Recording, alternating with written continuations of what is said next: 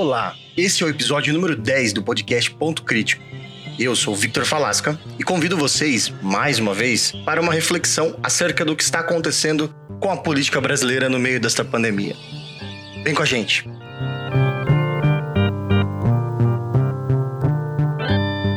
No dia 22 de maio de 2020, o ministro do Supremo Tribunal Federal, Celso de Mello, tornou público o vídeo da reunião ministerial que o ex-ministro e ex-juiz Sérgio Moro apontou como prova da interferência de Bolsonaro na Polícia Federal e motivo de sua demissão do governo. O que vimos, porém, foi além de uma prova. Que de prova, na verdade, não teve muita coisa mas sim uma reunião semelhante ao que vemos em filmes de animações, bastante caricatas, com vilões, entre outras coisas.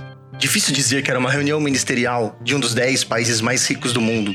Muito difícil. Muitos já falaram em específico sobre as falas, os recortes dessa reunião. Eu realmente não gostaria de soar tão repetitivo assim. Gostaria de convidá-los realmente para uma reflexão do após esse vídeo. E agora? O que a gente faz com ele? Este vídeo, que não tem novidade para quem já é crítico desse desgoverno, ou para quem apoia e ama o presidente, né? Ele serve para oficializar o que falávamos. Eles não estão a serviço do Brasil. Esta afirmação precisa ser endereçada para aqueles que chamarei aqui de indecisos. Estes, os indecisos, votaram em Jair Bolsonaro para presidente ou simplesmente anularam seu voto ou não participaram da, da eleição de modo geral, não é? Ou votaram no Bolsonaro com medo de mais um governo petista, que pouco realmente conhecia, até mesmo porque muitas dessas pessoas conhecem pouco de política, não é mesmo? Ou simplesmente anularam o voto por outro, outros motivos. Ou porque não queria votar no Bolsonaro, ou porque não puderam estar presentes no momento da eleição. A critério de curiosidade, os votos brancos e nulos desta última eleição em 2018 totalizaram um pouco mais de 42 milhões de votos. Para vocês terem uma noção, o Haddad recebeu 47 milhões de votos, enquanto o Bolsonaro recebeu 57 milhões de votos. Em outras palavras, esses 42 milhões de votos fizeram falta, hein? Os indecisos ainda estão nessa condição mesmo mostrando sinais de arrependimento durante essa quarentena. São indecisos justamente porque recebem uma grande quantidade de informações e aí a gente pode dizer de ambos os lados, entre aspas, né? E não sabe de imediato em quem acreditar. E por quê? Porque precisa ser convencido de que não faz sentido a grande quantidade de absurdos que houve e de que não passa, na maioria das vezes, de fake news esses absurdos. Diria eu até que a maioria das informações que eles recebem são dessas fake news. A página americana, chamada Sleep Giants, importante máquina de combate a fake news nos Estados Unidos, chegou no Brasil recentemente e já tem mostrado resultados.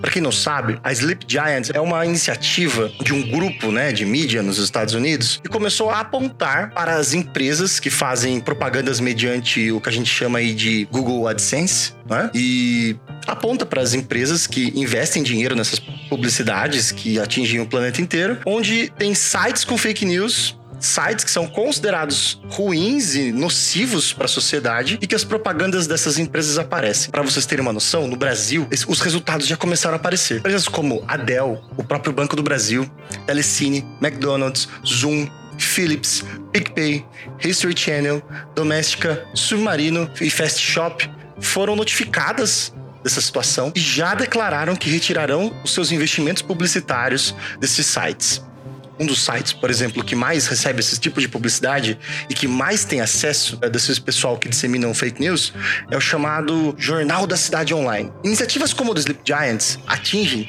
diretamente os maiores mecanismos que confundem o eleitor brasileiro. somado a vídeos como estes da reunião ministerial, contribuem para que a opinião desses cidadãos indecisos tome uma forma mais coerente menos influenciada por mentiras, contribuindo para que a democracia brasileira volte a emergir com personagens de melhor caráter, preocupados realmente com o Estado democrático de direito. Se você não tem dúvidas, ou precisa convencer alguém do desgoverno, que é esse de Jair Bolsonaro, o recorte da fala de Weintraub. Odeio termo povos indígenas, odeio esse termo, odeio. Povos ciganos, só tem um povo nesse país. Quer quer, não quer, se quiser. É povo brasileiro, só tem um povo. Eu, por mim, botava esses vagabundos todos na cadeia, começando no STF. E é isso que me choca de cunho plenamente nazista. Para quem não sabe, Adolf Hitler defendia a unidade étnica nacional no seu governo. Né? A gente chamava isso de raça ariana. E o recorte da fala de Salles. Que esforço nosso aqui, enquanto estamos nesse momento de tranquilidade no aspecto de cobertura de imprensa, que só fala passando a apoiar e mudando todo o regramento e simplificando normas de IFAM, de Ministério da Agricultura, de Ministério do Meio Ambiente, de Ministério disso, Ministério daquilo. Agora é hora de unir esforços para dar de baseada a simplificação regulatória que nós precisamos em todos os aspectos. Querendo tirar proveito das mortes de milhares de brasileiros para aprovar leis de desmatamento, tanto a fala do Weintraub quanto a fala do Salles evidenciam a falta de preparo para governar um país. Mas mais do que isso, também evidenciam a falta de humanidade de quem deveria estar unindo o povo contra a pandemia da Covid-19. Os robôs no Twitter estão, logo no mesmo dia da reunião, alavancando uma narrativa de que esse vídeo foi bom para Jair Bolsonaro, pois mostra que ele é um político sem máscaras e que isso irá ajudá-lo em sua reeleição,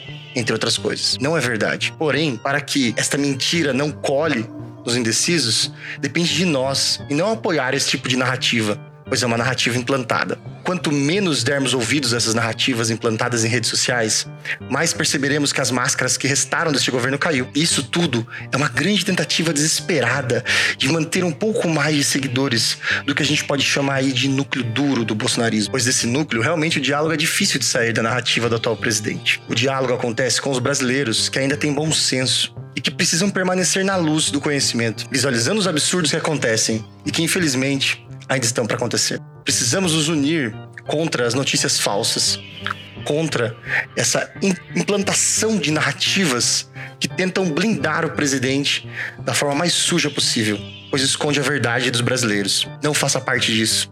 Até a próxima.